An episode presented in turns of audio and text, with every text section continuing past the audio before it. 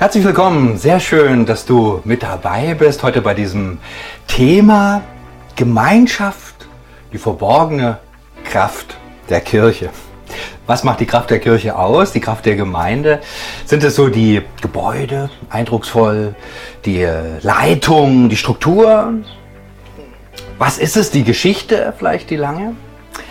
Ich glaube, die geheime Kraft der Kirche, der Gemeinde sind nicht so sehr die Konzepte oder Gottesdienstmodelle oder so, sondern sind die Menschen. Sind du, du und ich. Das sind wir als Gemeinde, als Gemeinschaft, die wir gemeinsam unterwegs sind und Gott suchen und unser Leben teilen. Stärke von Gemeinde sind Menschen, die glauben und das zum Ausdruck bringen. Ist das so?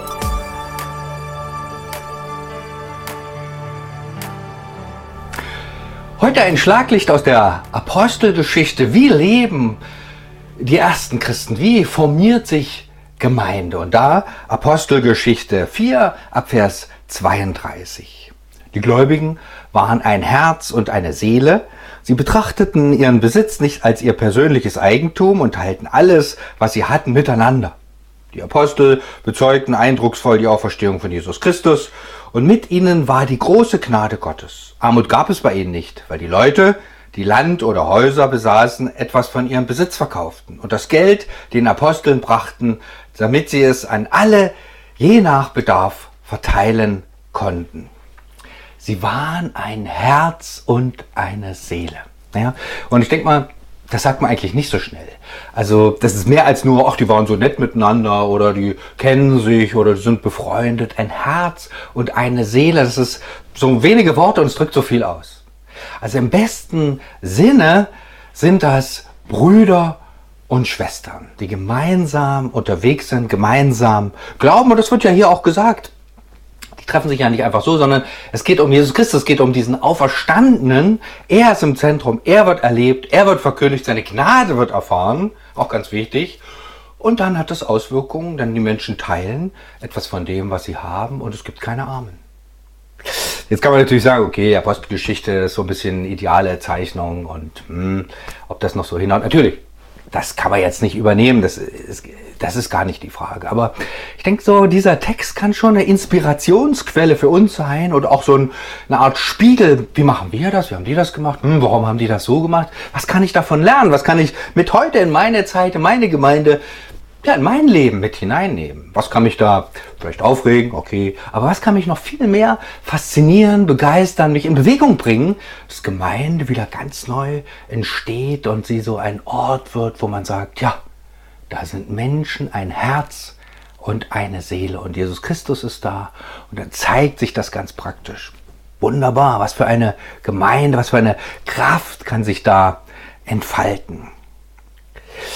Und äh, die Gemeinde schon damals, sie hatten auch so manche Schwierigkeiten, das war gar keine Frage dass sie so, so eine enge Gemeinschaft, das wird immer mal erlebt. Ne? Sie lebten in den Häusern, in den Familien, in den Verbünden, da waren sie und teilten da ihr Leben und lasen die Bibel und beteten und feierten Abendmahl und äh, teilten einfach das, was sie hatten in, in diesen Gemeinschaften, die da waren. Aber sie hatten, es gab auch Schwierigkeiten, natürlich. Es wird auch in der Bibel erwähnt, jetzt man, braucht man hier bloß kurz weiterlesen, diesen äh, nach dem Predigtext. Äh, sterben zwei Menschen eines sehr unnatürlichen, plötzlichen Todes, äh, weil sie Gott betrü äh, äh, betrügen wollten. Und so in so einer, ist ja manchmal so in solchen, ist ja nicht, Gott zieht das ja nicht durch, da kann man sehr froh sein, aber so exemplarisch, wie sozusagen, ähm, so ist eigentlich der Wille Gottes, zeigt das hier Gott und schlägt da geradezu intensiv zu und eine Furcht kam über die Menschen. Also äh, Menschen, wenn sie miteinander unterwegs sind, ist auch oft, oft von schwierigen Dingen und von Zerbruch geprägt, keine Frage. Aber sie vielmehr lebten diese Christen diesen nicht nur einen Traum von Gemeinschaft, sondern es war ein geteiltes Leben, geteilte Freude, geteilt, auch geteilter Schmerz und bis hin zum Zerbruch natürlich. Und ich staune, dass hier so in diesem ganz kurzen Text so drei Dinge hervorleuchten. Sie sind ein Herz und eine Seele. Und ich finde das sehr faszinierend, weil da nochmal deutlich wird, hm, die gehen nicht nur miteinander, die sagen sich nach dem Gottesdienst Hallo und ja, schönen Sonntag, sondern sie teilen ihr Leben. Es sind ein Herz und eine Seele.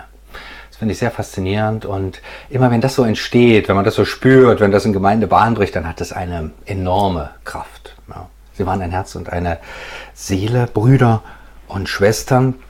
Und ähm, das war nicht nur einfach so eine Gemeinschaft, wo man sagt, ach, wir treffen uns und lasst uns mal ein bisschen Rato hierhin und dahin machen oder mal das und jenes angucken. Das ist auf keinen Fall schlimm, aber im Zentrum steht Jesus Christus nicht nur als eine historische Figur, sondern als der Auferstandene, also als einer, der lebt, der erfahrbar ist, zu dem ich beten, reden kann, zu dem ich sagen kann, Herr, du erbarm dich über meinen Bruder, über meine Schwester, erbarm dich über mich und schenk mir deine Gnade und deine Gnade. Und die Gnade wird auch extra hier erwähnt und sie ist nötig für jede Gemeinschaft. Das ist ganz klar. Und das haben diese Christen erfahren und es konzentriert sich hier so sehr in diesem Text. Und dann, äh, also wir sind ein Herz und eine Seele, Jesus Christus steht im Zentrum und das dritte ist sie, äh, es gibt keine Armut. Das ist natürlich sehr faszinierend. Äh, wie gibt's die? Gibt es da ein Konzept und äh, Sozialreform? Das ist ganz praktisch. Menschen geben einfach das, was sie haben und teilen das auf. Das ist jetzt nicht der große Wurf, ne? aber das ist das, was praktisch ging in dieser Zeit.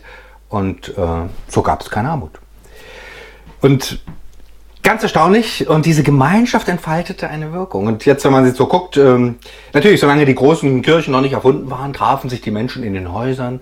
Äh, es war so diese dieses, was man auch bei Vertreibungen oder bei Schwierigkeiten nicht wegkriegt. Ne? Die treffen sich, die sind verknüpft, die sind verbunden und dann entfaltet sich Gemeinde. Und dann entsteht Gemeinde auf größerer Nummer, man trifft sich in größeren Formationen. Gottesdienst ist überhaupt nicht, ich will das nicht gegeneinander ausspielen, keiner Weise, aber dann bilden sich stärkere Strukturen heraus, auch eine stärkere Leitung und so. Die Distanz zwischen Leitung und Gemeinde ist vielleicht größer geworden und doch gibt es in der Kirche immer so diese Entwicklung oder diesen Wunsch, diese Gemeinschaft wieder entstehen zu lassen. Wenn man jetzt mal äh, guckt, die ganzen Klöster, die Entfaltung an unterschiedliche Motivationen, die dahinter stecken, aber immer auch der Wunsch nach intensiver Gemeinschaft. Und dann formieren sich dann natürlich auch sehr bald Regeln heraus, weil das eben nicht anders geht. Oder in der äh, Reformationszeit die ganzen die Brüderhöfe, ne, das Verfolgung und große Schwierigkeiten und äußere Rahmenbedingungen waren nicht einfach, aber über Jahrhunderte haben sie ihr Leben geteilt bis hin zur äh, Gütergemeinschaft. Das ist nicht immer gut gegangen, aber es war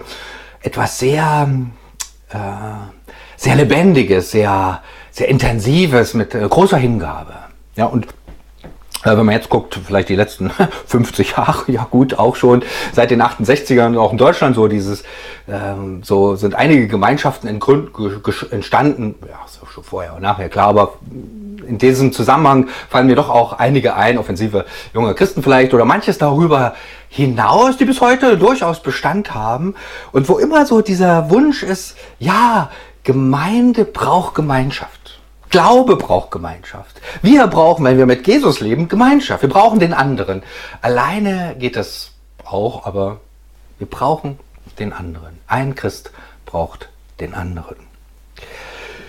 Und ich freue mich sehr, dass wir jetzt so in den letzten Jahren auch oder überhaupt äh, schon längere Zeit hier auch in Sachsen Hauskreise wieder stärker im Blick haben. Das finde ich sehr gut, obwohl es ja von unserer Grundkonstellation evangelischer Kirche jetzt nicht so es ist nicht so scharf im, äh, ganz im Fokus. Ne? Wenn man jetzt guckt in den Grundtexten, Grundlagentexten, was, was meint Kirche?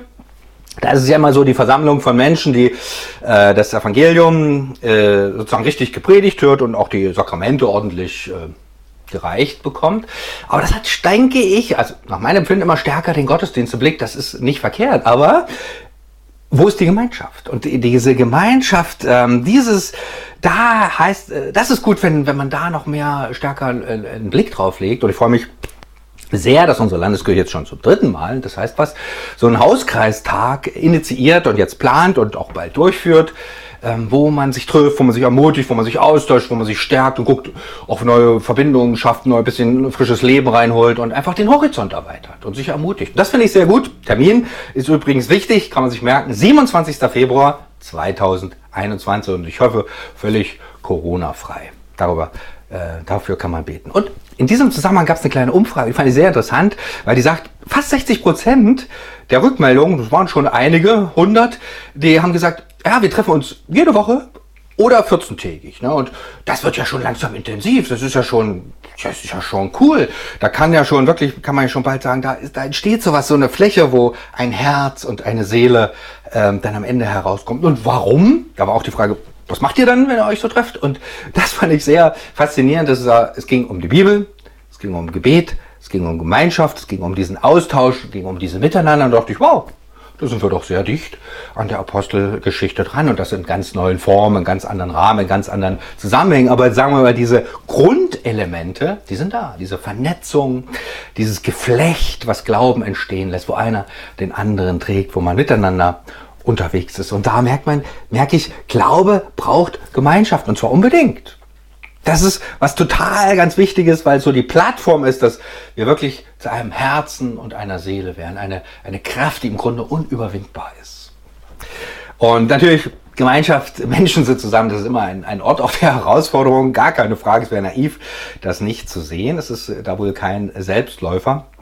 Und es braucht immer Menschen, die sich investieren mit Kraft, Herz, Zeit und auch bereit sind, Vergebung da rein zu investieren und auch Zerbruch ertragen. Und ich finde es schon herausfordernd, gerade wenn man so sieht, wie Gemeinschaft oder Gemeinschaften auch ähm, kurz davor sind oder vielleicht sogar schon den Punkt überschritten haben, wo sie so am Zerbrechen sind. Das ist schon dramatisch. Und da möge die Gnade und die Auferstehungskraft Gottes wieder hineinkommen. Aber vielleicht ist es so, wenn Menschen da sind. Aber Gemeinschaft, es gibt keine Alternative zur Gemeinschaft. Und du merkst es sehr schnell, wenn du in eine Kirche, äh, Kirchgemeinde kommst, gibt es da diese Gemeinschaft hin? Gibt es diese Menschen, die ein Herz und eine Seele sind, die Jesus Christus den Auferstandenen feiern, die sich investieren, die sich einbringen? Gibt es die oder gibt es die nicht?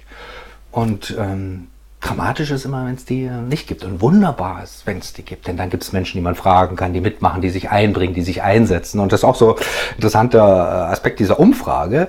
Äh, natürlich Hauskreise kann es einfach so geben. Aber im Normalfall haben die eine hohe Einsatzbereitschaft auch für ihre Gemeinde vor Ort und bringen, sind da Menschen, die sich investieren und sagen, komm, wir packen mit an und sind mit dabei. Wunderbar, wenn das passiert. Und natürlich, Gemeinschaft ist herausfordernd, das ist, ähm, geht nicht ohne. Äh, aber natürlich kann man, kannst du jetzt sagen, ja, bei uns gibt es keine Gemeinschaften dieser Art Hauskreis gibt es nicht und das geht auch. Sicher, hm, Steck mir so ein Bild vor Augen. Stell dir vor, du bist auf der Autobahn, fährst da so richtig und da ist ein Auto, es fährt 20. So ungefähr ist eine Kirchgemeinde ohne Hauskreise. Es ist zwar in Bewegung, aber es ist nicht schön. Ja, es ist ein Hemmstein für viele. Okay, aber das ist ja nicht das Ziel, sondern das Ziel ist, dass da wieder äh, eine Gemeinde, eine Fläche, ein Raum entsteht und wie wunderbar ist es, dass es viel auch wieder neu auf, den, auf dem Schirm haben und entdecken so diesen Wert von Hauskreisen, wie man die auch immer nennt, von Orten, wo man gemeinsam unterwegs ist. Und wenn man sich mal guckt, anguckt, was passiert denn in so einem Hauskreis? Ne? Das sind Menschen, die einfach von dem erzählen, was ihm auf den, was ihm auf den Herzen liegt, was ihnen selber wichtig ist. Wo sagt, oder wo sie Schwierigkeiten haben, wo sie Zweifel haben, wo sie Fragen haben. Und das ist ein Ort, wo ich das rauslassen kann. Oder wo Menschen da sind, die einfach für mich beten, die sagen, du, ähm, ich brauche dein Gebet, ich brauche deine Hilfe, ich brauche deine Kraft.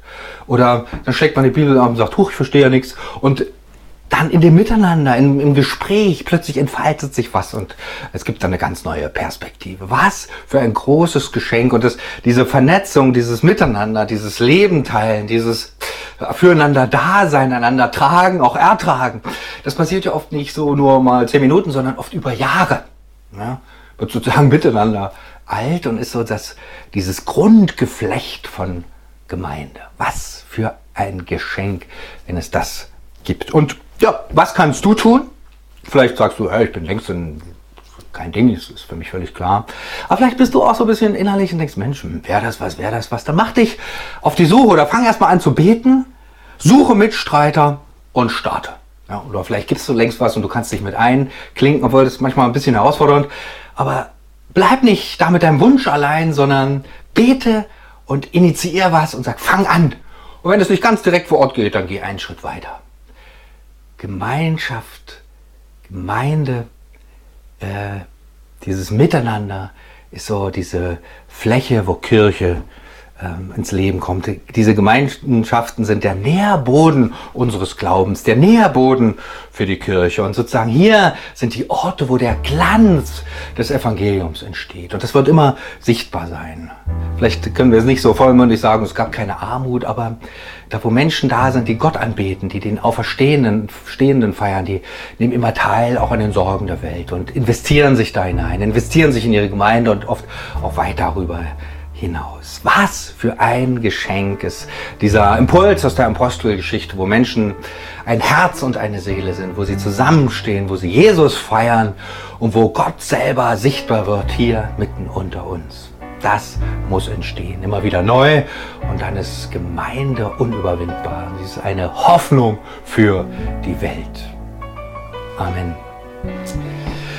Vater im Himmel, du siehst so, wie unsere Gemeinden so sind und ich bitte dich für alle Formen, wo sich Menschen treffen und unterwegs sind, dass sie da im Glauben gestärkt werden. Ich bitte dich, dass du das wirklich voranbringst. Aber du siehst auch so, wo Menschen miteinander scheitern und ringen und an sich, ja, und über sich selber nicht hinauskommen. Ich bitte dich, dass du da Erbarmen schenkst, Heilung, Rettung, Gnade und wo Menschen da sind, die auch andere mal vielleicht einfach ertragen.